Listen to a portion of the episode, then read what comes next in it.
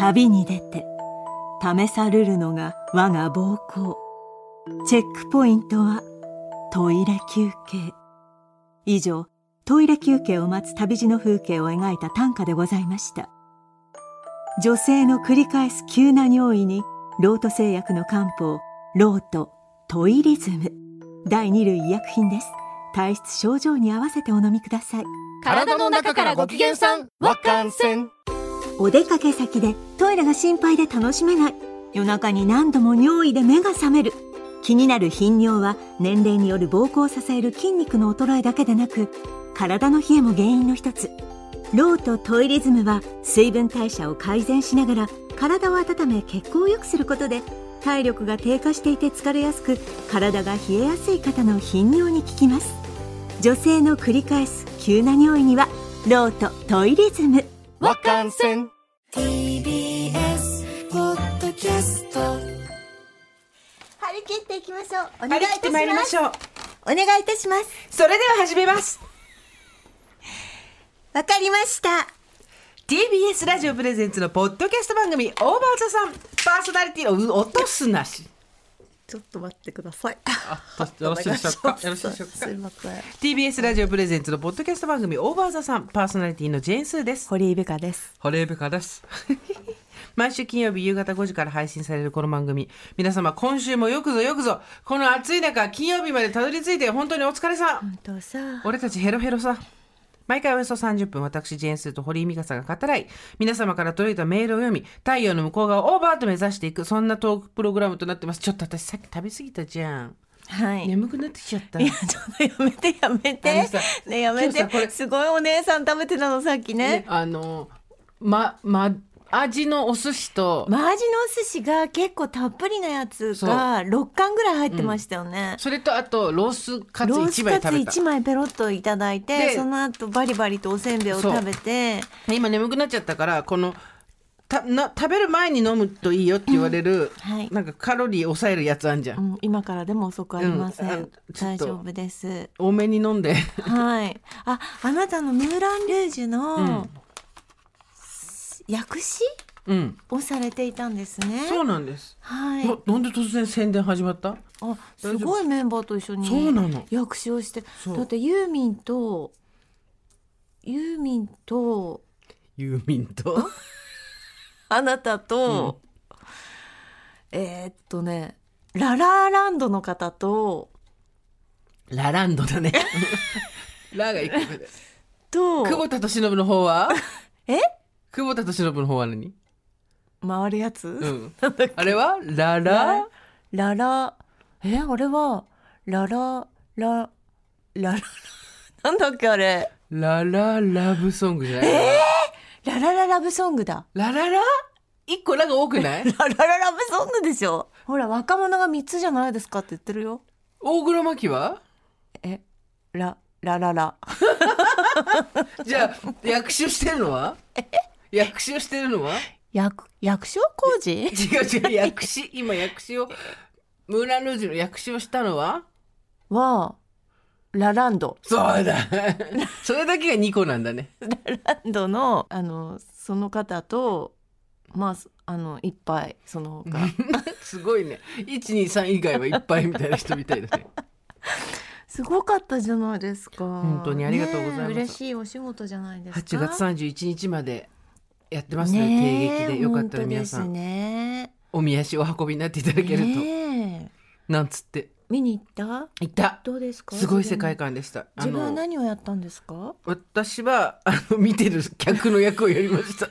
違うだから役詞は。私はネイチャーボーイっていうですねナット・ギンコールの曲のあのロートレックがクリスティーンっていう主人公の男の子に、うん。あのまあおあいつのことはほっとけよって言いなサティーンのことはほっとけよって言いながらね、うんうん。あの歌を歌いながら気持ちをが変わってこう説得するっていう方向にですね、うんうん。行く流れを作る曲ですね。えー歌詞を自分で訳されるんですね。そうなんです。でちょっと自分なりにアレンジもできるんですね。いやアレンジをししない。することが良ければしますけど、まあ、そもそも歌詞って入んないから英語の歌詞の量って、うん。だからそこはあのーかいつまんではいきますけど。でもミュージカルの人がちょっと歌いやすいような感じの語呂とかあるんですよね。そうです。あとあのアメリカの映画がもともと原作ですから、ええ。海外チームにも確認をしたりとかがあったみたいで、ええ。なかなかこう今までにないはい。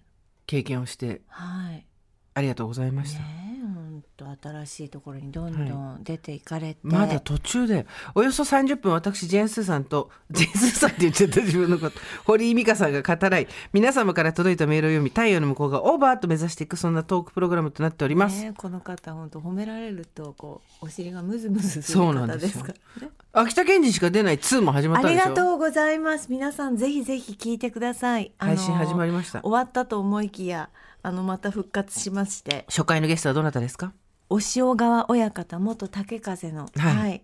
あのー親方が出てくださいまして、ははい。い、あの突っ張りをあのお願いしねます。嘘つけよ私見に行ってたから知ってるよ？突っ張りお願いしてないの 秋田犬とお塩川親方があのゲストになっております。はい可愛らしいワンちゃんでしたね,、本当本当にありがとうぜひぜひまた皆さん戻ってきてください。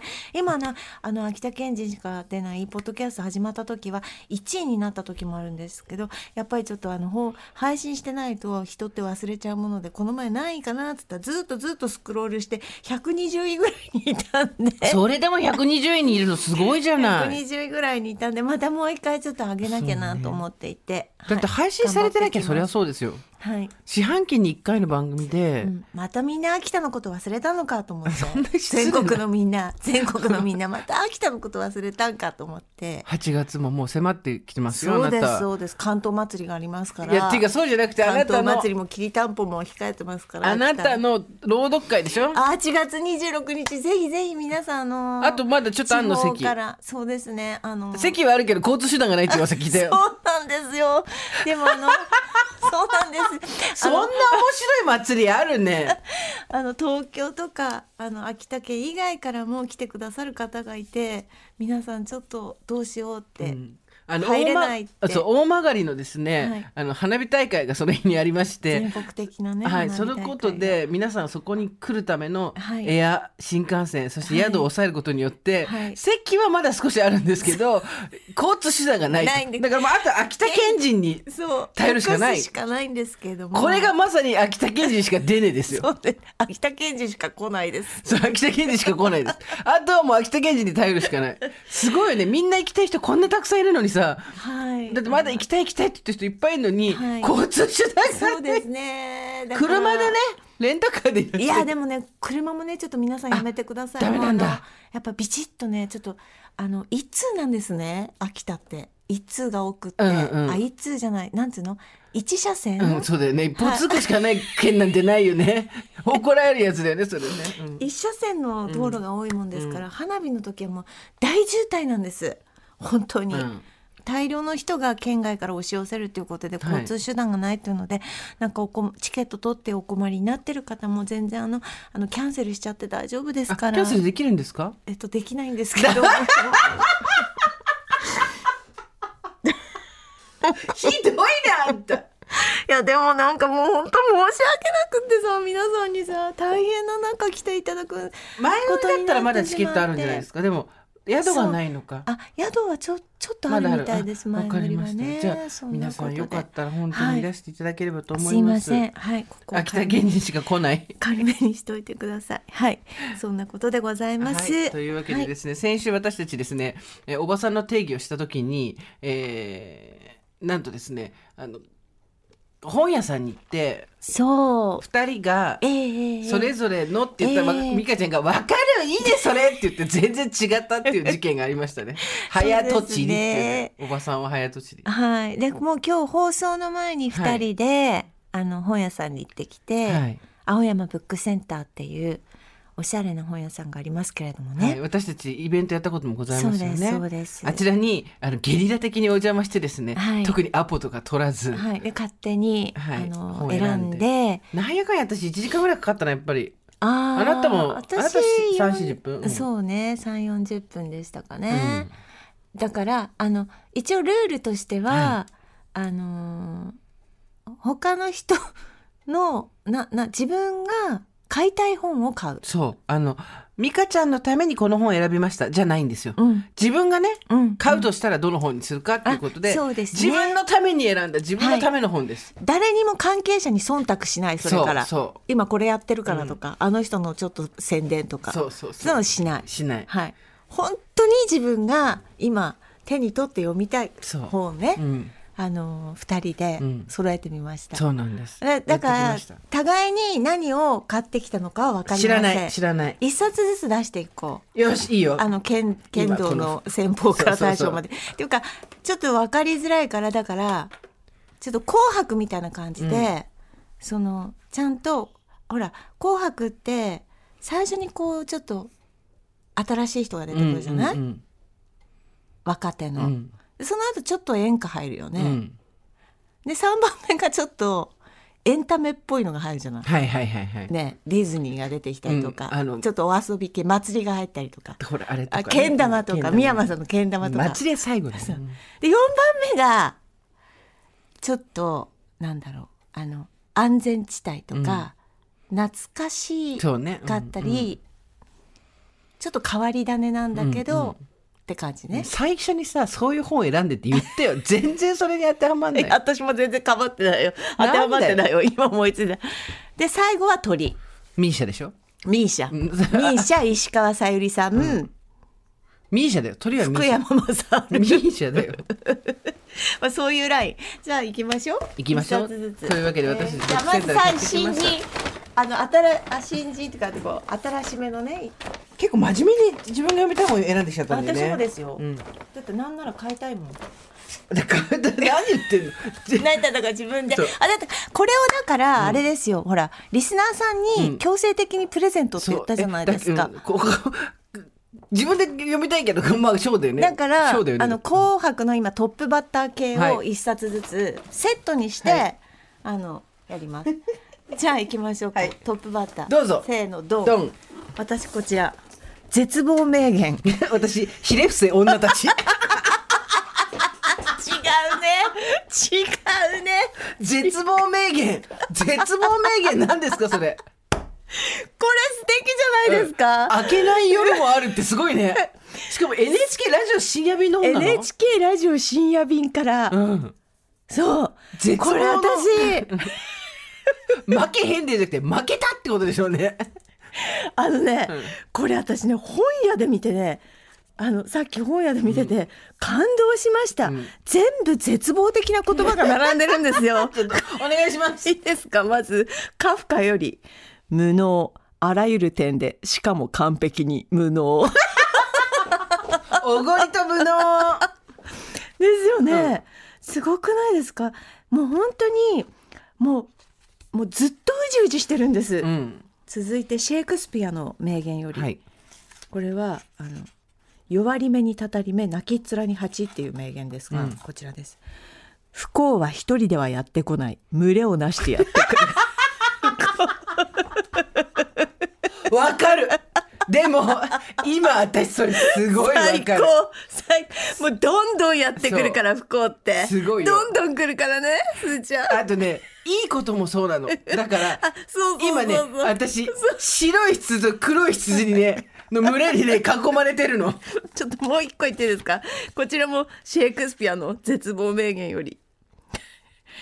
明けない夜もある。で込み出しに「時間が解決しない絶望はあります」って書いてますこれ読んでたら気がめいるな。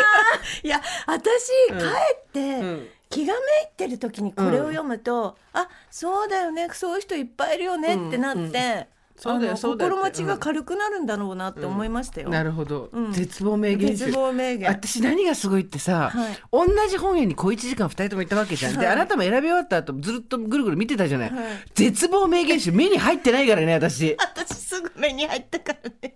すごいよね。ぜ やっぱり同じ本屋にいてもこれが世界を見る目だよすごいね。ね。私ひれ伏せ女たちのその多分そこのなんていうのゾーンがあったわけじゃない。うんうん。素通りしてるかだらね。ね。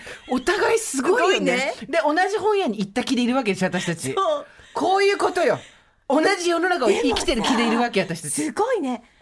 でもさ1時間さ、あそこで放たれたじゃん2人。すれ違うことなかったね。ね。違うゾーンにいたから、べったり見てたのにね二人ともね。そう。あなんか同じところの本棚を背な背拍子見ながら探してたっていうシーンは一回もなかったよなかっねた。すれ違うこともなかったね。うん。すすごいね。だから全然自分の嗅覚を持っていくとこが違う違んだようねのよ。すごい。すごい。すごいでしょこれラジオ深夜便。これは、うん。だからあの暗い声で言うんだけど、うん。暗い声で言いながらあのピアノソナタの14番のあの結構「タラララララララ開けない夜はない」っていうのを深夜にやってんのすごくない、すごいね絶望名言集一冊目でございました私のあなたは私の方ですねミソジニーの論理というのを解体するひれ伏せ女たちです。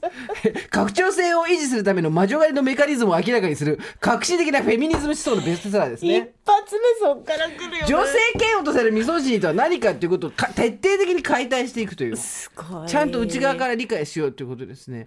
あのーミソジニーは存在論的に拡張性に依存するっていうんですね。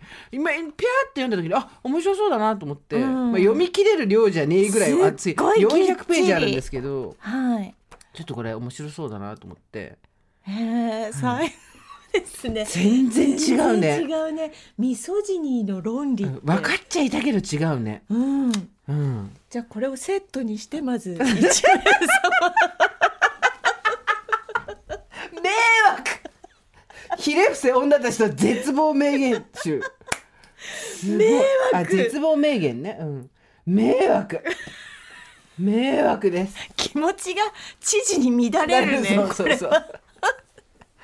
では、では、時報、時報に行きます。はい。はいじゃあ、うん時報はだから「紅白」でいうはい前半ちょっと落ち着いたぐらいのね、はいじゃあいいですかはい私お願いします私はタコの心身問題 それも目に入ってない。それも全く目に入ってないよ。私ははいあなた私はですね、エーリヒ・フロムの生きるということです。全然目に入んないお高い、すごいね。だって、結構二人ともべったり見てたじゃん。どうでもいいもんねその本とか私 別にそこから得るもの何にもないもんねタコの心身問題すごいね。心と体でしょ？タコにも心があるっていう。そうですよ頭足類から考える意識の起源。もうだからあのあらすじでグッときたわけ、うんうん。タコになったらどんな気分かって考えたことないでしょあんた。ねえ。ねえ。ねえ。あと生死を分かつ問題って。あタコに生死を分かつ問題ってあるんだとあ思って。う。うん。感動しました。タコでどんな話なんです？か。もうちょっと詳しく教えてもらあっていいですか？だからこの頭足類から考えるこの意識の起源っていう、はい。このタコからいタコやイカから考えるこの意識っていうのを考えようっていう本なんですねこれは。頭に足がついてるってことですよね。はい頭足類っていうのはね。心は何から生じるんだろうっていうのを、うんこのタコタコの視点で考えるっていう心脳問題ってことですよ。このタコこのタコがいるのよってことこのタコがっていう このタコタコ社長っていうことでございます。それとですね、えー私ですね、えーエーリヒ・フロムの生きるということをですね、セットにいたしまして、こちら。これ、え、あの、フロム。それはどういうフロムはですね、か私、あの、愛するということっていう本があって、それ私がよくあの、好きな本っていう時に名前を出させていただくんですけれども、あえーこれの、えっ、まあと、それもすごいびっちりじゃないですか。そうですね。えっと、じゃあ冒頭だけ読ませていただくと本書は私のこれまでの著作の2つの方向をたどるものである。まず第一に本書はラディカルヒューマニズムの立場からの精神分析において展開された私の仕事をさらに広げ2つの基本的な性格的方向づけとしての利己心と利他心の分析を中心的に行っているってことなんでまあ大体同じ話ですよ。タコの心身問題と。ほぼほぼ一緒ですよ。タコ社長ですか？このタコってことですよ。このタコっていうことですか？そうそうそう私の方ですね、幻想の終焉大いなる約束とその挫折。そして新たなる選択。いやこれ絶対面白い本だよ、うん。限りなき進歩という大いなる約束。自然の支配物質的豊かさ最大多数の最大幸福妨げるもののない個人の自由の約束は産業時代が始まって以来各世代の希望と信念を支えてきた。確かに私たちの文明は人類が自然を能動的に支配し始めた時に始まった。しかしその支配は産業時代の到来までは限られたものだった、産業が進歩して動物と人間のエネルギーの代わりにまずど機械エネルギーが次いで核エネルギーが用いられさらには人間の頭脳の代わりにコンピューターが用いられるに及んで私たちはこう感じることができるようになった。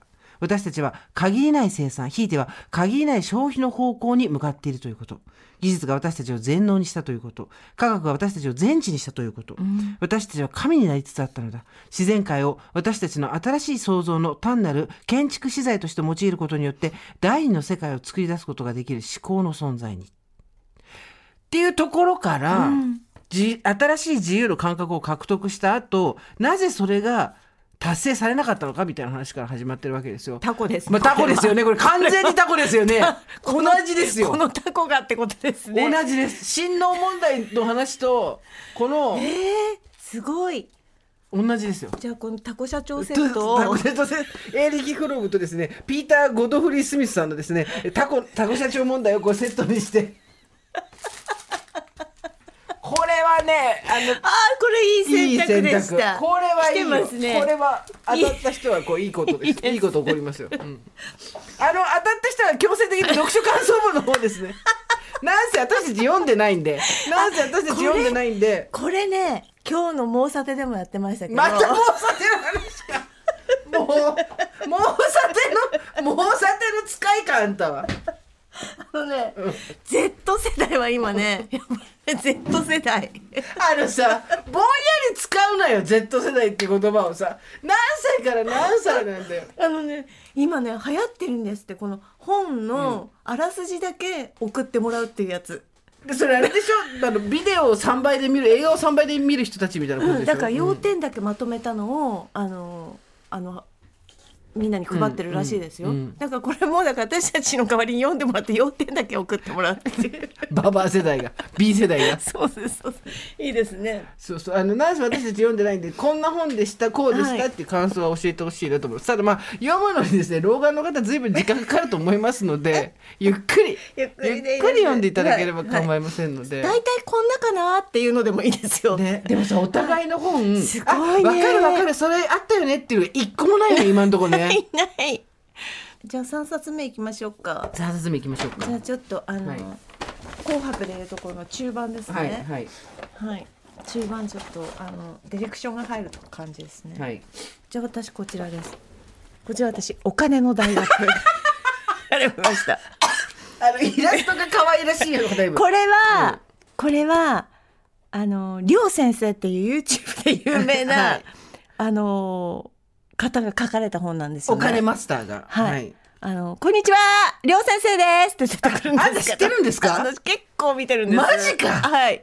でも、あの、本当に詳しく、ん。あの、あイラストが中心なのね。はい、うん。いっぱいあの楽しく書かれているうんうん。本でして、その投資だとかこれからの保険どうすればいいとか、はい。あとは生活における無駄なお金とか、うん。そういうお金に関わるここから生きていく上でどうしたらいいかっていうのを、ん。全部あの書かれてるものなんですね。これモーサテっぽい感じですよねどっちかってはい、いうとね、そうですね。あなたのは私の方ですね、はい。色のコードを読むっていう。いいですね。これはですねなぜ怒りは赤で憂鬱はブルーで評価、ああのえー、あ表現されるのかっていうそれれぞれの色のですね、はい。歴史だったりとか、えー、と文化的解釈っていうものをですね、はい。書いてまして、はい。あの黄色が何を意味するのかとか、ええ。いろいろ写真とか、ええ。あとイラストなんかをふんだんに使いまして、ええ。こういう色がこういう解釈になったのはこういう経緯があるよとか、ええ。あとこのオレンジとかねオレンジに対してのエピソードっていうのはこういろいろあるよとか、ええ。そういうですね話が書いてありました。あでもなんかこれもちょっとこう分野的には似てますね似てますか？あまあ解説するみたいなね。知らないことを解説するっていうところでで言ったらそうですなんかデータを解析していくみたいなことですから、あの梁先生はこう言ってます冒頭で、今日が人生で一番若い日です。ね、うん。こっからあなたの投資あなたのお金周りっていうのが始まっていきます。ただこれはモーサテでもよく言ってますけどご自身の責任で投資などはされてくださいあっという間オウンリスクってやつですね。わかりましたはいこちらはですね、オレンジの家、はいちょっと読ませていただきますね。あるいは由緒正しきオラニエ家。1976年7月11日、バーバラ・マルクスは歌手フランク・シナトラの4人目にして最後の妻となった。そして結婚後すぐにオレンジに対する穏やかな戦争を始めたと、ジャーナリストのデビッド・マクリンティックがアーキテクチャル・ダイジェスト誌に書いている。シナトラのオレンジは最も幸せな色だという信念は1950年代半ばから1995年まで所有していたカリフォルニア州パームスプリングス近郊の町ランチョミラージュの豪邸の内装にも反映されていた。でこれでちょっと写真が出てくるんですけど、はい。シナトラの家めっちゃオレンジです。よ。あ本当だ。でこれは少しずつオレンジをこうねどうやってあの改装してオレンジを減らしていくかというですね。はい。インテリアデザイナーがあの映写室などで使われていたオレンジ色の多くをより繊細なデザートから過去砂漠のような茶色と白に置き換えた。だからオレンジだめっちゃオレンジだったの。を少しずつ似た色とかとこう変えてって濃淡をつけてったっていうですね。でも色ってその人の人生でなんか重要な色そうカラーってそうそうありますからね。ありますからね。本当にね。そうでそれがど各国でどういう意味を持つのかとか紫は何なんだとかね、はい。なぜ好気と思われているのかとかもあると思いますけれどもそんなことが書かれた本とお金の大学がセットになりまして、ましてこちらもはい。色の、あこちらいいじゃないですか、はいい、いですね。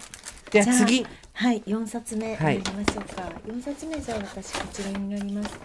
えっ、と岬。というそれ古本ですよね。あこれはちょっと聞いてください、はい。私は感動したんです、はい。あのああなたのは何ですか？私の方はですね、えっ、とエイドリアン・トミネのあのこれあのニューヨーカーっていう雑誌のカバーを書いてるあの日系のアメリカ人の方のですね、えー私この人の絵がすごい好きでなんかブックとか持ってるんですけどこの方がどうやってグラフィックノベリストになったかっていうですね、えーユーモアあふれるえ漫画でございます。おしゃれ。でそっちは？あこれはあのこれは結構感動だったんですけど、うん。青山ブックセンターに行ったら奥の方にちょっと古本みたいなこれポケットサイズの本なんですよ。文庫本ぐらいのね、あのものなんですけどシリーズでバーって置いてありましてちょっと色あせてるんですね。で見てたらこれねうちにねシリーズであったんですよ何冊か。えなんか折り紙とかあはいはいはい昔あったねいろんなのがあって、うちに何冊かあったんですけど、いやいやそれでなんていうんだっけこういうの手引きブックみたいなやつでしょ？そうそう、んん。母親になんかね今あの写真送ってくれないって言ったんだけど、うん。母親写真が送れないって 言ってきてちょっと。でも何冊か持ってて、はい。あこれこんなシリーズだったんだと思って、もううん本当にたくさんの種類の本が青山ブックセンターに並べられてたんですけどこちら。なんていうんだっけ？これガイドブックじゃなくてなん？なんて言うんだろうね。ねカラーブックスっていうシリーズで、かうんうんうん。本当にたくさんあるんです。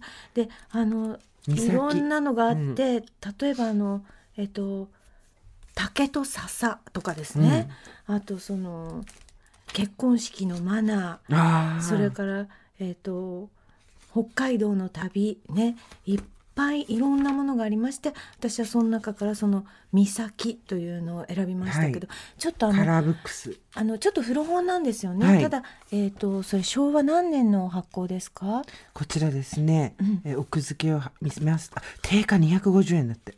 えっ、と初版がいいところですよね。 English edition っていうのが書いてあるんですけどね、うん。日本語の方はどこに書いてあるんですか？水石とか世界のコイン、はい。洋蘭とかね、あの何年かわかんないですね。まあでも昭和ですね。あ熱帯魚1969年ですね、はい。に発行されてだからその時の感覚のままの文章とか、はい。言葉とかその価値観みたいなものがそのまま詰まってるんですよ。昭和44年1月そう。25日印刷って書いてあるでちょっとペラペラ私ここに本当15分ぐらいいましたけど、でなんで岬買ってきたの？岬も素晴らしい。これは私のあの、小賀半島の入道崎っていう岬が地元のね、うん。はい、ありまして、うん。素晴らしい表現方法をはい。されていた、はいそしてちょっと匂ってみたら実家の匂いがしたんです。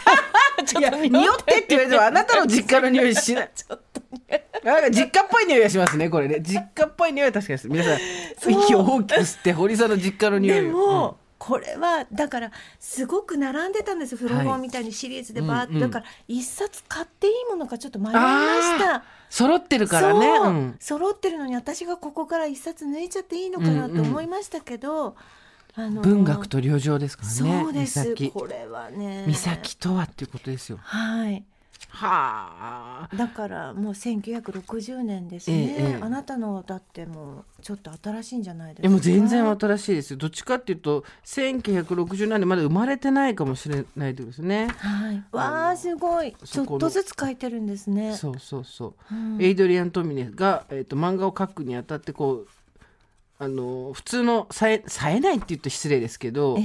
あのアジア人男性だなんですけどええ。あのどうやってこうあ自分の身を立てたかっていうですね、え。ーあ漫画だ、そうなんです。あ読みやすい。そうそうそうそれも可愛い漫画その日系アメリカ人です。ね。インスタもフォローしてます。あえ。ー、あちょっとこれは情緒がありますね。今回情緒シリーズってことです情緒シねリーズですなねるほど。あなるほど。で最後5冊目でございます。鳥です。じゃあ、はい。あなたからどうぞ。私はですね、はい。あの堀さん全く興味ないのは分かるんですけど「はい。七男桐子未収録作品集ジョー」っていうのを買ってきました、ゲは自分で買っていただきたいんですけど、はい。七男桐子さんっていうのは私が20代の前半から中盤ぐらいの時もにあのすごく人気のあった漫画家の方なんですけどその方の、えー、と未収録作品が単行本になってるっていうんでこれ七男キリコ？七男桐子ですね。魚に？口辺に南で七男桐子です。えまあ多分今これ懐かしいって言ってる人と、はい。誰って言ってる人と分かれてると思うんですけど、はい、すごいね。字は見たことありますけど、はい、これがねあの、はい。だから色単行本にはなってないけど、うんいろんなこう雑誌に載ったものっていうのが集まってんですよね。うん。上下ってあるからこう上が買ったら下も買うかなと思ったけどまあいっかと思って。あの一個だけね欲しい漫画の3巻が出たから3巻だけ買おうかなと思ったんですがあ 高村薫空海。そうですね。劇場型リーダーとして国土経営のブルドーザーとして生き死しては終生の信仰の柱となった。元祖カリスマ空海。はい。あこれもいいですね。鳥にふさわしいですね。二人とも。七男桐子と空海の直接対決ですよ。すごいことになってきた。七男桐子さん本当漫画好きだったんですよねあ私。うん。へえあなんかでもいい漫画ですね。なんか90年代か2000年代前半の感じがすごいしません、うんでそれはどんな本なんですか？あこれはだからあのもうあの高村さんが、はい。その空海をあの物語じゃないんですよね。辿っていくってやっぱり仏あ教をずっとあの自分で勉強されて調べたんだけども、やっぱりこう一冊こう書き上げるっていううん。ぐらいですね。ドキュメントね。そうなんドキュメントまあ、ドキュメントって言ってもなかなかこう空海のことを直接知るわけではないので、はい、でも空海は2人いたっていうそうでもなければもう説明がつかないという、あのものなんですけれどもこれは私はあのいずれうん。読み、誰しもこういずれ読みたい今読めないんだけどいつか読みたいっていそう本ってあるじゃないですか。ありますあります。ずっとお家に置いておいて、はい。ちょっと何年かしたら後で読みたいっていうものの一冊ですね。なるほどね。多分今は読めないし理解も及ばないんですけれども、いつか5年後10年後ぐらいにこれをどっぷり読んでみたいなという希望も込めて買いました。何がすごいって、はい、本当に一冊もお互いの本を同じ本屋に同じ時間にいて、まあ、数千冊から1万冊あるかないかっていう蔵書だと思うんですけどそこで1万あるかもっとあるかかすりもしなかったすごいでね。すね。だってこあなたがこの選んだシリーズの5冊、うん頭の中にないですもん。どこにあったかも分かんないでしょ？わかんないです私もあなたが選んだ本どこにあったか全く見当つかないの。で我々はこういうことですよ同じものを見てるつもりで全然違うものを見てるんですよ。面白いですね。感想が違って当たり前だね人生の感想が。本当だね。何らかのワークショップみたいになっちゃったねこれね。でもさ自分がさ一緒に住んでる人とかさ友達とかあとパートナーとかと一緒にうん。本屋に行ってせーので1時間で5冊読んで選んできて、うん。自分がこ今なんでこれを読みたいかみたいなプレゼンをすることによって、うん。それどこにあったかし全然分かんなかったってなるか。すごい面白いと思います、あ私もそれ悩んだんだよねってなるか、うん。面白い、ねその後喫茶店とかカフェとか行って、そうそうそう。面白い。これさ今度さもっとでかい本屋でやろうよ。わけわかんなくな1る階から5階ぐらいまでなるやろ本屋さ。いや面白い、ね。すごい。ちょっと予想外の結果だったね。そうですね、いやーなんかじゃはああじゃあその最後の方には、はい。このえっ、と空海と空海とキリコキリコ。空海キリコってことですね。そうですね、なん。な空海とキリコっていうシリーズでございますね。はい。本当に。いやいやいや。いやいやいや楽しやりましょう。これねあの定期的に何ヶ月かに1回やりたいですね。半年に1回なのかはい何なのか、はこれ新しいビブリオバトルですね。自分がそうですね。あの読んだことない本で。そうですね。ねはあってなるよね、うん。なんかさこの本をあなたに勧めるってなるとどうしてもそこにさ、うん。相手を思う気持ちとあと、うん。ちょっとかましたい気持ちとかが本だと入るじゃん、うんありますね。本とか音楽映画っていう、はい。そういうブ、カルチャーものって。はい。だけど、自分のために選ぶとなると、かましてる暇ないじゃん。ないです。本当に欲しいものを選ぶでしょ、はい。でそれは私もすごい徹底しようと思って頑張ったわけ。でその結果さやっぱりこんだけお互いの考えてることって かすりもしないんだなだって私今美咲読みたいですもん今。私だってもうこんもなもう早く終わらせて読みたいしお金のお金の大学はもう家に持って帰りたいんちょっとですけど。だからもう一回やって YouTuber の真似やってええこんにちはりょうです。でも見るわ帰ったらこれあのあのオーバーズさん聞いてる方で56人はいると思うんだよね。りょう先生を聞いてる人？先生うんうん。の YouTube 見てるっていう人。これさ最近のオーバーザさんはさ届きすぎるっていうさんです。あの嬉しい悲鳴があるじゃないですか、はい。どなたが聞いてらっしゃったんでしたっけ？あのノーベル賞で回答者で出てらした、はいクイズノーベル賞ね。うん。綾子さんのの。お嬢様がはい。エピソードゼロからずっと聞いてくださってるみたいでまさか140いくつにして自分の母親の名前があの出されるとは思わなかったってツイートしてくださっていて。本当すいませんって話だよね。本当まさか澤田彩子さんまで。でその後澤田彩子さんうん。がインスタとかで、はい。あのコメントしてくださっていて。それあんな酒井さんって言われてたよね。酒井さんありがとうっておっしゃって。かすりもしねえっていう。堀井。澤田さん最高と思あって。堀井と酒井でいいはかぶってんだな。あそうなんです、そうなんです、ねえ。だからかちょっとねあのーき聞いてる方たくさんいらっしゃるんだなと思ってありがとうございます。ありがたいいよね、ありがたいもののこれ両先生聞いてやばいよ。皆さんあの 聞いてても黙っててくださいってのは言い過ぎだよねでも嬉しいですねね。たくさんの方にね。でそういう時にやっぱこうここで守りの姿勢に入るんですよ私たちは。そうなんです普通こういう時に「いや守りの姿勢には入りませんよ。どんどん攻めてきます」っていう人があかっこいい人だってことで100も承知ですけど我々はガンガン守ってきます。シュッともうシュッと。なっちゃいますかね。ああこの5本どうしますか？だこの5から本はですえっねと本希望って、うん。あの書いてください。そしたはい。らランダムに、そうです。どのセットかは選べません、はい、タコセットか、はい、空海セットか。あのキリコキリコと空海セットうんか、ちょっとわからないんですが、絶望といね絶望セットがはいいろい。ろはいありますございますので、はい。あの本が欲しいとだけタイトルに書いて、うん。はい。で住所とお名前い。連絡先などをですね、書けば二度手間にならないのではい。発表は発送を持ってで返させていただきまます。す一応メールアドレスは over@tbs.co.jp オーバーはすべて小文字で over でございます。はい。いやー面白かったな最近どうなの？忙しいの？はい最近どうなの？タモリ。いやタモリで業界人。平成の業界人。最近そタモリは髪切ったでしょ。いやいや最近どうよって言うでしょあタモリ最近どうなの？も忙しい。よ ね最近どうなの？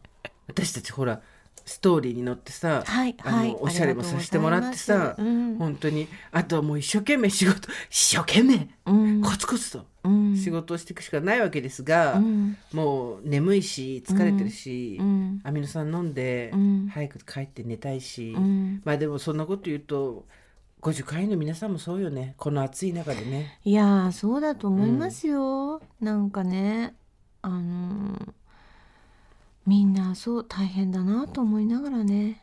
あのはい。ねそのやることって何かしらあるからね。うん。特にこの世代になるといろんなことがあるじゃないですか。そうね。あなたでもやっぱりお子さんがもう大きいからそこはさ、あはいね、どこのはい。タイミングでそこと向き合うかって話なんだろうと思うけど、はい。そこは随分手が離れて。いやーもうなんか本当にもうなんもう一人の人間に戻ったって感じですね、だから、母でもなく何でもなく会社員でもなくっていうので、一個人ってことね。あでもそうは思います、でも一個人であるがゆえになんだろうほそんなに保証もされてないですし、ね。来年どうなるかわからないし、っていうのはありますよ。まあそりゃそうだね、うん、うん。うん。どうですか？最近どうよ？最近はだからあの6月のあの白い羊と黒い羊が一応一段落してあーそうです7か月に入って、うん。ちょっと私は下半期ペースダウンをしようと思ってるんですけど、まあうん。ただあのまだ発表はできないんですけど各地あの東京じゃないとこ行ってうん。話をするみたいな、うんうんあうんの機会はたくさんありそうなので、はいはい。下半期はなんかその国内を少し旅したりとかそうもう本今年は出さなくていいからさもうさ。あそうですか。だってもういもうええやろ。うんうん、ももう控えてるのないの？そう。ああてかあるんだけど別に今出す必要もないので、うんうん。ちょっとこれで一回落ち着いてあとはなんか自分の好きなこととかにチクチクチクチク時間使いたいな。今の針仕事の音で例えたけど、うん。針仕事をチクチクやるような感じで自分の好きなことを、うん。あの損得とか儲けとか考えずにやってたいな、うん。そうですね、あなた今さもう今後一切働く必要ないってなったら何する？ええいやでも覚悟がないとそのフリーになれなフリーっていうかだから全部何にもない、うん。何にも縛られない状態っていそううのにそうそう。無重力だよ。そこに自分を持っていけない。覚悟がないとよし分かったもう自由自由だってならないと持っていけない、じゃあどうすんの？明日から一日も働かなくてもいいけどってなったら何するの？えっととりあえず赤坂に来る。普通に働いてんじゃん。八甲か。中堅八甲か。終戦みたいにして小田急線に乗る。乗っちゃいそう。とりあえず。小田急線乗っちゃいそう。それはすごいわかだるからさ定年 定年したのに次の日も 電車に乗っちゃう人いるじゃん。はっっていうね。そうね。なんかほらこの間インド旅行行ってきたじゃない、はい。それみたいに例えば海外にぼーっと1ヶ月行くとか、うん。何もしないでお家にいるとか例えばじゃあどっか東京じゃないところにこうしばらくいるとかそういうのもないんだ。多分なんかしちゃうんでしょうね。うん。そのボランティアとか。なんかしちゃうんでしょうね。入れちゃうんでしょうね。あスケジュールに。うんスケジュール入れちゃいう病は止まんないかね、うん。だと思いますね。スケジュールいっぱい入ってるとだってそれだけでうって苦しくなんない？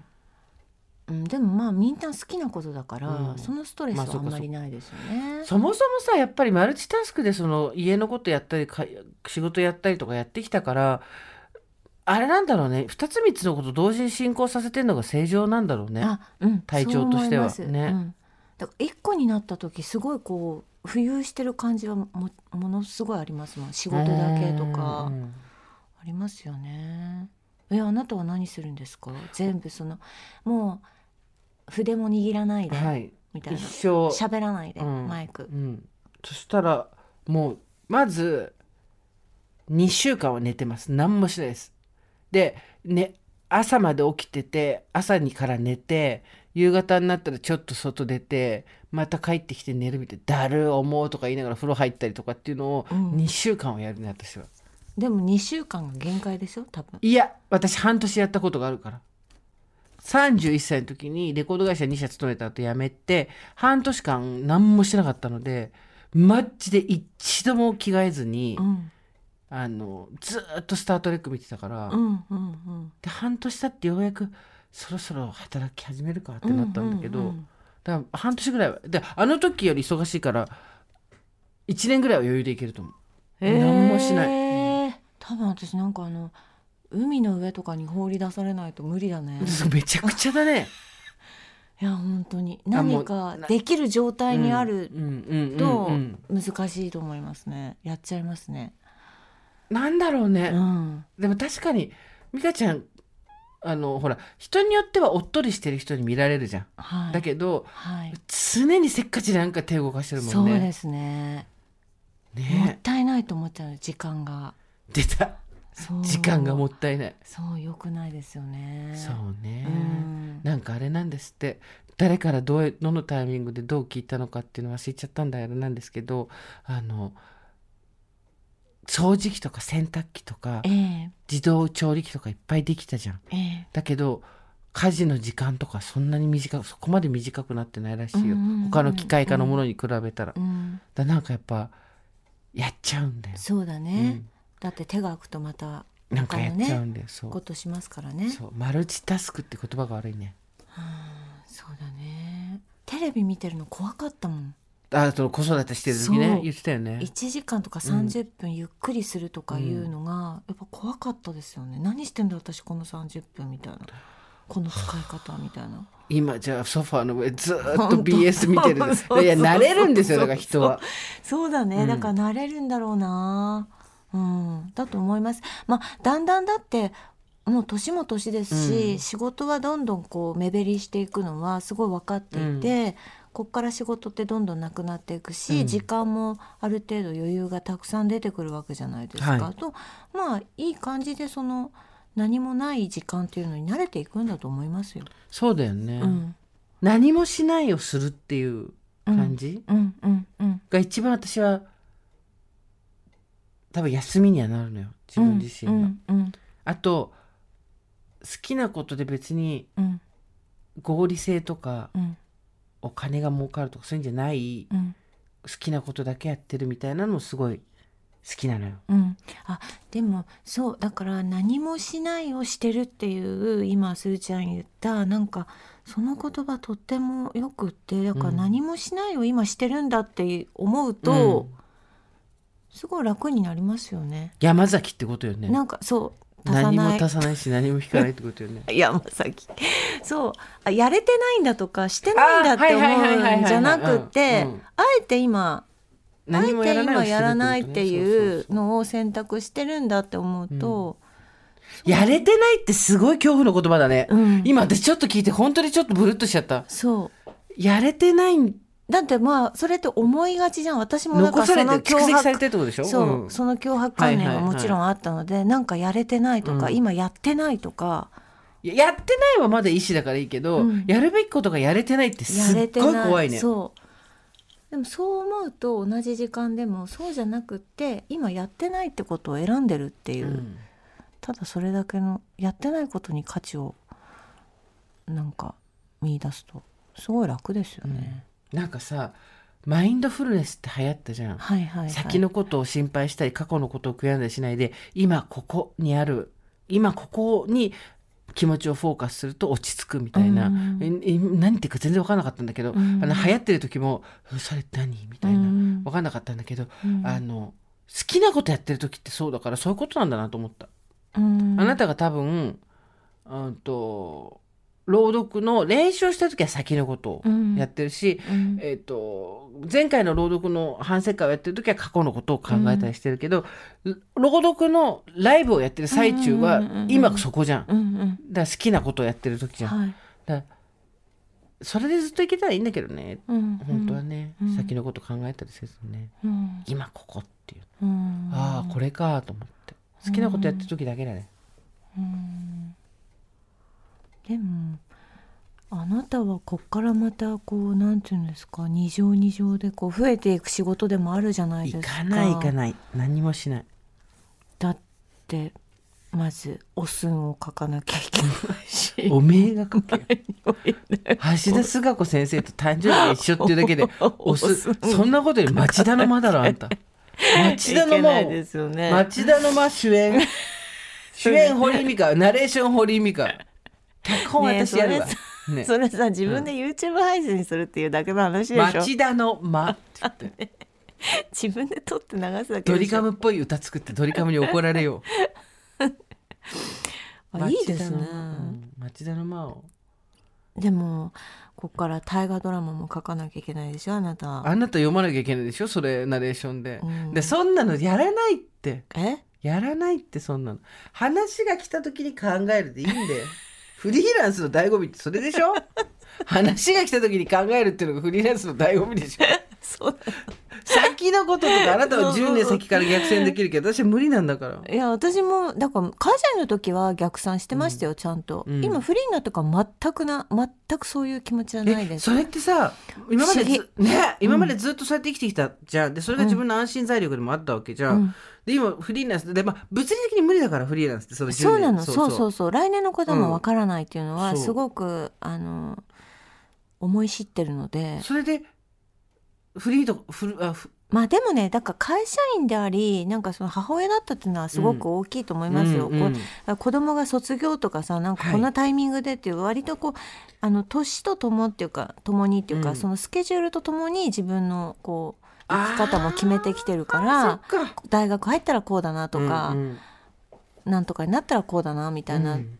とあと会社員だなうん会社員だと650近くでなんとかになるんだろうなとか、そうか、うん。そういう決め決めのスケジュールってあるわけじゃないですか、うんうんそこにのっとってくるからスケジューリングってしやすかったですよね。だしでも。そのあなたが言う10年先を見越してっていうのの意味がその時はずっと分かんなかったけど、うん。確かに子どもの成長と並走して考えるとこの子が6年生の時にとかそういうことは考えるだろうね。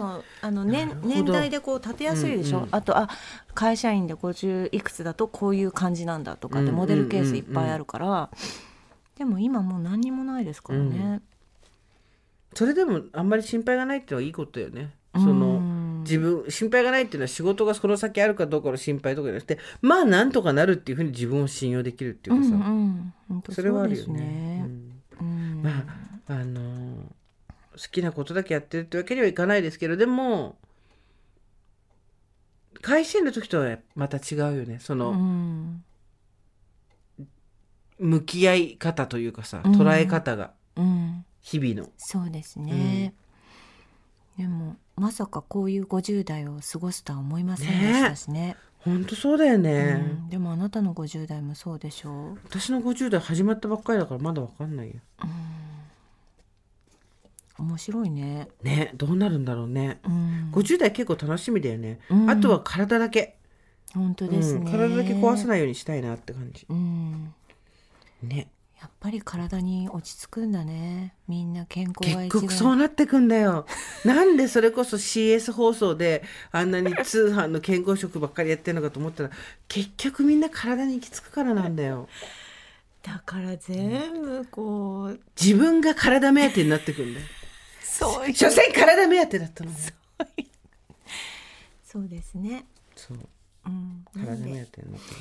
どうぞ皆さんもご自愛ください、はい、さあというところですっごいたくさん来ててまたさ全また全部いい話なのよ、はい。私が好きなものちょっと言ってもいい？はい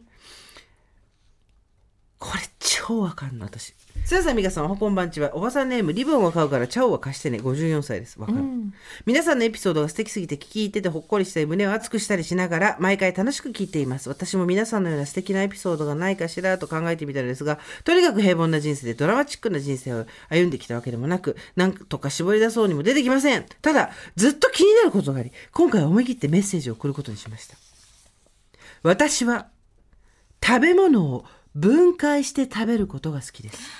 好きというよりは性液と言った方がいいのかな。例えばビスコのようなサンドされたクッキーを割ってクリーム付きとクッキーだけに分けて食べる。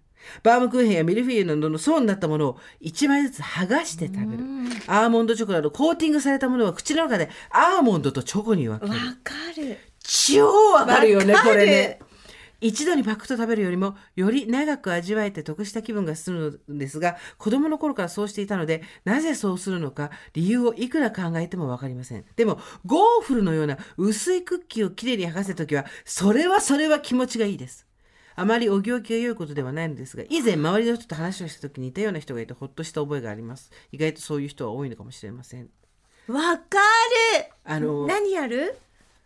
私は、まヨックモックを歯でカッカッってやって。それは高度すぎる。私は、パルムをまずチョコから食べる。マジでなんでだってパルムってパリってなって中のアイスが出ちゃうじゃん。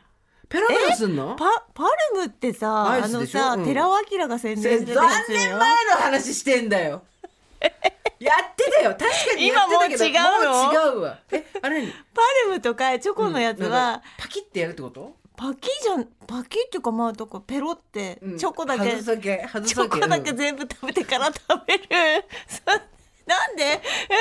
え？なそうだからそれを若い頃やったら、なんかある男性に「ね堀井さんそれやめた方がいいよお砂糖が知れるよ」って言われたの、私お砂糖が知れるよって言ったの初めてだったうるからさいよね。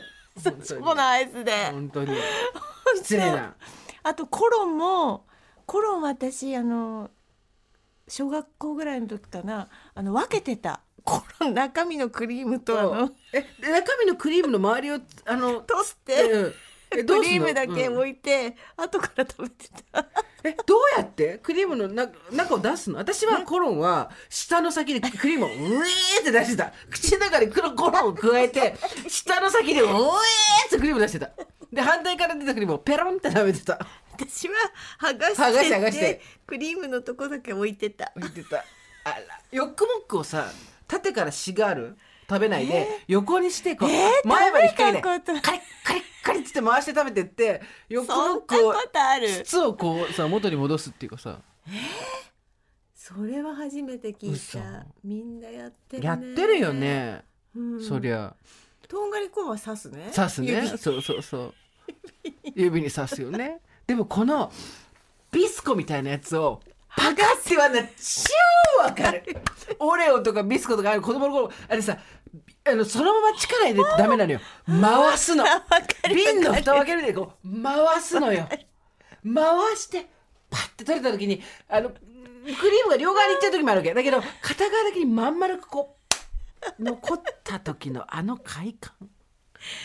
すごいわかる。わかるパルムはつまりチョコレートを舐めるんじゃなくて剥がすんだよね。そうです。ね。チョコレート剥がすってことだよね。はい剥がして。そうや食べるった、ねちょっとあの分解して食べる人は絶対たくさんいるはず。でも確かに性癖って言われたら性癖かも。だから剥がすとか着脱好きってことでしょ？私に言わせると私に言わせるとじゃねえ。知らねえよ。一人で言ってろよ。私もだからあのあの手袋とかこう、あの着脱好きっていうのは言ったじゃないですか、うん言った言った、まあ、うんあの漁師バーみたいな あのあとサラリーマンバーみたいなやつでしょ？ネクタイクシッてやるやつとか着脱。着脱フェチなんですよね。だからそれ性癖としての着脱ね。だからそれと一緒ってことですよね。うん剥がす剥がす脱がすみたいな。うん。着脱っていうことなんバームクーヘンやミルフィーユの層になったところっていうのね。わかる。ちょっとね、ミルフィーユはわかるけどバームクーヘン結構大変だよね薄いからねあそうね。うん。わかるすごいわかる。る。あなたは何か来てます？あそうですね。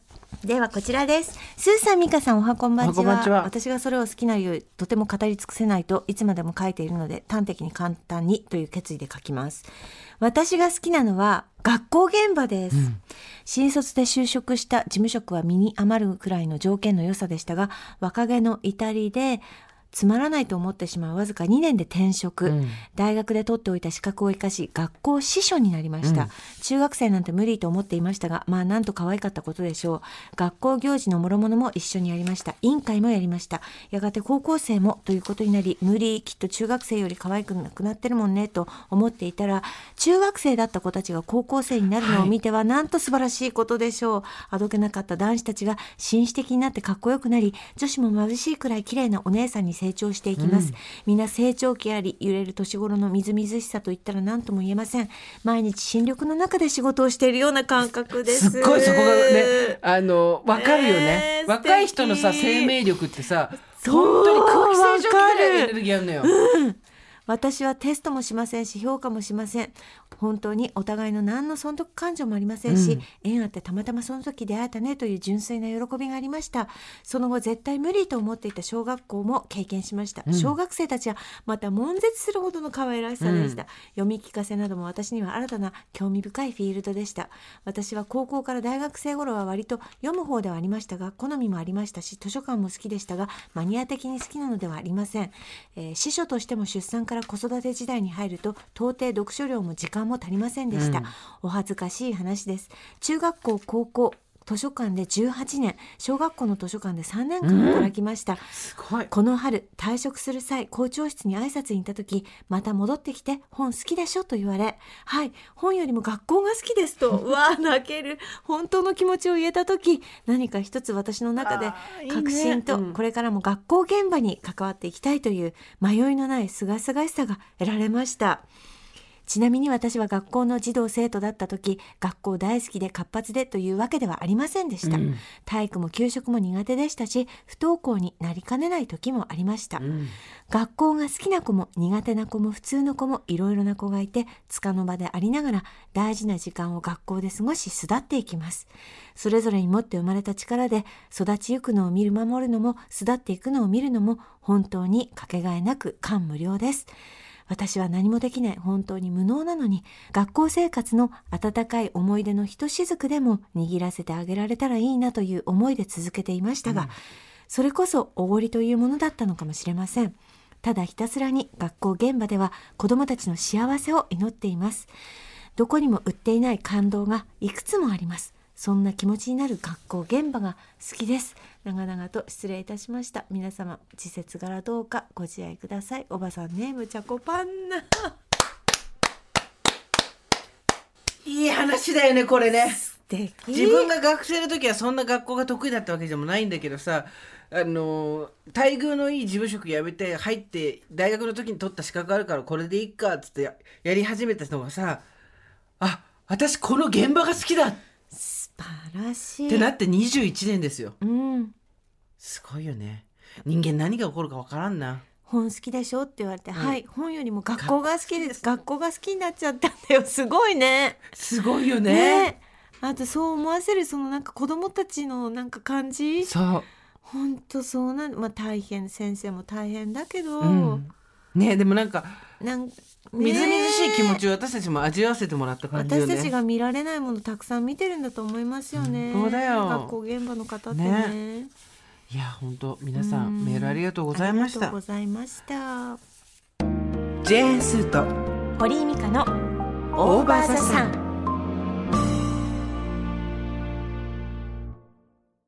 さて寝る前の私の流儀の方でございますけれどもたくさんメールいただいております。ありがとうございます。リスナーの皆さんの寝る前のルーティンをご紹介していこうと思っております。どっちから行く？えー、じゃあ私からいきます。お願いします。さあ美香さんおはこんばんちは。あこんばんちは。プレおばさんネームちくわ文庫と申します。私は最近詰め語の本の問題を12問解いてから寝るようにしています。詰め子って何？1ヶ月前から習い事で囲碁の教室にあだから詰将棋詰碁ってことですかあ、ね習い事で囲碁の教室に通い始めたため少しでも囲碁に親しめればと寝る前に勉強の一環でやってみているのですが、うん。私の囲碁センスがなさすぎるのか割と簡単めな問題もちんぷんかんぷんでだいたいいつも睡魔に負け5分から10分ほど解いている最中に寝落ちしてしまっています。そんな感じで頭があまり整理できないまま寝落ちしているせいかこのルーティンを始めてから宇宙人の家族に追われる夢などあまり良くない夢を頻繁に見るようにな あーすごいわかる。寝る前に覚えていたことは記憶に定着しやすいかと言いますがそうん。もしかして囲碁の勉強は昼間にやって寝る前にはもう少しリラックスできる別の何かを探した方が良いのかもと思い直している最近でございます。ね。ということです。囲碁を習い始めて詰っていわゆる詰め将棋っていうのは比喩としてよく言われるけれども、ええ詰め碁っていうのは自分の頭の中でできるんだそうなんですか、ね。なんかこうだって問題を自分で解くんで一人でしょこうやるってことうだよん、でこういった相手って言そうってですそうです。すごいなんか文化度がすごいぐっと上がったような感じだね。なんかねなんか囲碁をやったりとか将棋をやるってこの年からってなかなかね人に対する詰め将棋しかやってないですよね私たちね。詰めてるまた詰めてるよね、詰めてるよ。ね。本当にね。人に対する詰め将棋がやってませんけど まさかのね。あーでも、うん。ほらずっとあのやれる趣味じゃないですか。はいそうですね。囲碁将棋ってね、い。いですよね。義理の父が広島なんですけど、はいはい。あの囲碁ずっとやってる人で何段とか、なんかそのアマチュアの大会みたいのが東京駅周辺で行われてて、その囲碁囲碁センターみたいのがあるんだよね、うんうんうん。碁会所？なんつうんだっけ？碁会所？みたいのがあるの、うんうん。フラッとあの出てきて東京で囲碁打って帰っていく人なんですよ。とっても素敵じゃないですか。へー。うんそうだね。うん。はい、そうそうそう。教えてもらえばいいのに今度。いやーちょっとね難しいですよね。将棋もわかんないからねよくそうね。ねでもほら麻雀覚えられたんだからさ。あーでもあれも大変でしたもあの。本当、うん。じゃあもういっか 早々に諦める。早々に捨てていく。こちらもメールいただいております。えーはじめまして、おばさんネーム、箱入りパンダ43歳です。寝る前の私の流儀と聞きして、我が家にもおまじないのような寝る前のルーティンがあるので聞いてもらえたらと思いメールします。私には中1、小5、小1の3人の子供がいます。みんなで寝室で寝転がって電気を消してから一人ずつ今日の拍手を言います。おかずを残さず食べれた。パチパチパチパチパチ。泣いたけどすぐに気持ちを切り替えられた。パチパチパチパチパチ。それが終わると全員で楽しい夢を見られますようにおやすみなさいと言ってから寝ますかわいい。熊の絵本みたいだよね。はい。中1の娘が幼い頃怖い夢を見て泣いて起きたことがあり、それ以来寝る前に不安があることがありました、怖い夢を見ませんようにが始まりだったのですが、夫がどうせなら楽しい夢の方がいいんちゃうかとアドバイスをくれ今の形に落ち着きました。敵。かれこれ10年くらい唱えています。えー、今日の拍手は今小5の息子が小3の時学校に行けなくなり家からもあまり出ず元気もなくなっていたのを見かねて、少しでも自信を取り戻してほしい思いから始まりました、今となってはあれは何だったんだろうという方に元気に遊び回っています、えー拍手のネタがない日は今日も元気でしたとか靴の中の砂が過去最高でした、音読宿題をしない記録更新とかよくわからないものまで出てきます、自己申告もありです YouTube もゲームも何もないほの暗い部屋でぽつりぽつりと話すこともあったりしてなかなか寝れない日もありますが、私にはとても大切な時間です。中1の娘が自室を持ったため娘だけ卒業してしまいましたがもう少し続けられたらいいなと思っています。長々と長文失礼しました。どんどん暑くなってきました。皆様夏バテ対策をしっかりして痩せぬよう太らぬようどうぞご自愛ください。あら素敵。ありがとう。痩せぬよう太らぬよう拍手いいじゃないですか。今日の拍手っつってみんなでねえ。怖い夢を見ませんよ。楽しい夢を見ますようにって。ねお子ちゃまでも。でもな私ねなんかのね本で図書館で読んでて、うん。なんか50代からすることとか60代からすることみたいな本ペラペラめくってた時に、自分に拍手をするっていう項目ありましたね。じゃあだからしていきましょう。おばあちゃんでもいいんですよね。きっと。今日じゃあ自分に拍手するとしたら何、今日、うん、今日は根岸で牛タン定食を食べました。それも結構ちゃんと食べました？すっごい大事です。これ普通の人が聞いたらこの人は何を言ってるの？と思うんですけど、ええあの50回の皆さんなら分かる通りこの人は糖質しか取らないので牛タン定食を食べたら本当に素晴らしい、ね3日ぐらいおはい。菓子とかデザート食べてきて、今日ね久々にそのご飯っていうものを食べたん3日ですよね、ぐらいおデザートとお菓子食べてきてじゃねえし。あの一緒に行った人がうん。何人かいたんでやっぱ食べないわけにいかないじゃないですうだよねでみんなで行くとやっぱ残せなかったりするんでね、ご飯もしっかりいただいて、毎回そういう人たちと食べて麦とたらいいよろ麦とろを毎食食べて、どうですか今日の拍手は？私今日早起きできた。すーちゃんよく頑張った。イエーイ。すーちゃんよく早起きをしてお団子を変えた。これマジ えどういうこと？お団子を変えたって早起きして今日はみんなと一緒にお団子を食べようと思って、ええええ朝ラジオ局に行く前にええ。お団子を買っあらそう。変えたんですよお団子が、はいはい。サクセス。はいでお団子サクセスを決めて来てみんなでお団子を食べてから放送を始めたのがあ素敵。あ早起き三本の得だねやっぱりね。ほのぼうんの、いいですね、うん。拍手いいですね。拍手いいですね。やってこう、ん。ねいい夢見られると思いますよ。それもいい枕を使でえばもっとそれさもっとさっきのさはい。人とさ合わせればいいんだよ。さっきの人だってさ、うん。悪い夢見ちゃうで宇宙人に追っかけられたりするわけでしょ。で今日の拍手って今日詰め子やったー。いい夢見られますようにグーってやればいい混ぜればいいんだよ。そうですね。そうそう。ブレインミックススリープだよ。す。何しろねやっぱ枕自体が良くないとなかなかねいい夢って見られないかもしれませんしね。はい、というわけで、はい。今回メールを読まれたちくわ文庫さんと、えーはい。こちらのですね、えー箱入りパンダさん。はい。このお二人には何をプレゼントするの？はい。今回はですねブレインスリープピローをプレゼントさせていただきます。そして本日が七夕ということで前回は一つだったんですが今回は二つということではい、あのちくわ文庫さんと箱入りパパンンダさんにはいということになります。おめでとうございます。ありがとうございます。そしてですね、はいブレインスリープのおばさんネーム落花生さんからコメントいただいております。ありがとうございますありがとうございます。ブレインスリープピローは枕の体積の90%以上が空気層でできている、うん。特許取得の独自構造を採用した枕です、はい。通気性を高めた設計で睡眠の質を左右する寝入り始めの90分間を快適にサポートしてくれます。さらに1週間程度の使用で枕が自分の頭の形に馴染むため特別な調整をしなくても自分の頭の形に合わせて育っていく枕です。育ち枕。育ち枕。今、ね。え私たちの目の前にもございますけれども。神々しく輝いてますが、雪の結晶かと思いきや枕っ本ていう当ね。にいい顔してますね。枕としてね。ね。凛としてますよこれ。これねこれからの季節いいのよなぜなら暑くない。通気性がいいから。あの枕が暑くて寝れないっていう人いるじゃないですかたまに、はいはい。だから、えーこそういう人にこそぜひ試していただきたい、本当ですね。なんかこっちからも透けて見えますね奥がね。そうです。ねえ。いやーということでなんかいい枕を使っていい夢を見てください皆さん。そうそうそうそう。はい。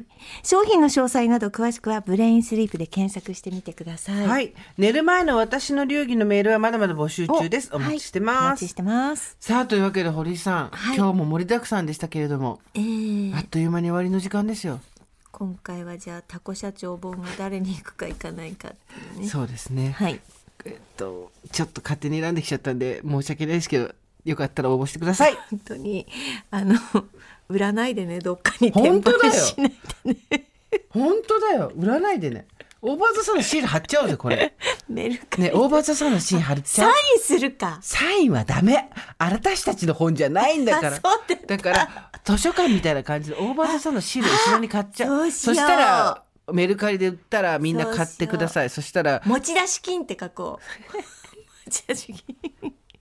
はい。ということで OVER THE SUN では皆様からのメッセージをお待ちしております、はい。あでもいいよ。売ってもダメだよダメだね。送り先は番組メールアドレス、over.tbs.co.jp、over.tbs.co.jp です。アルファベット小文字で over です。それではまた金曜日の夕方5時オーバーザさんでお会いしましょうここまでのお相手は、ジェーンスーと堀井美香でした。オーバー。TBS ポッドキャスト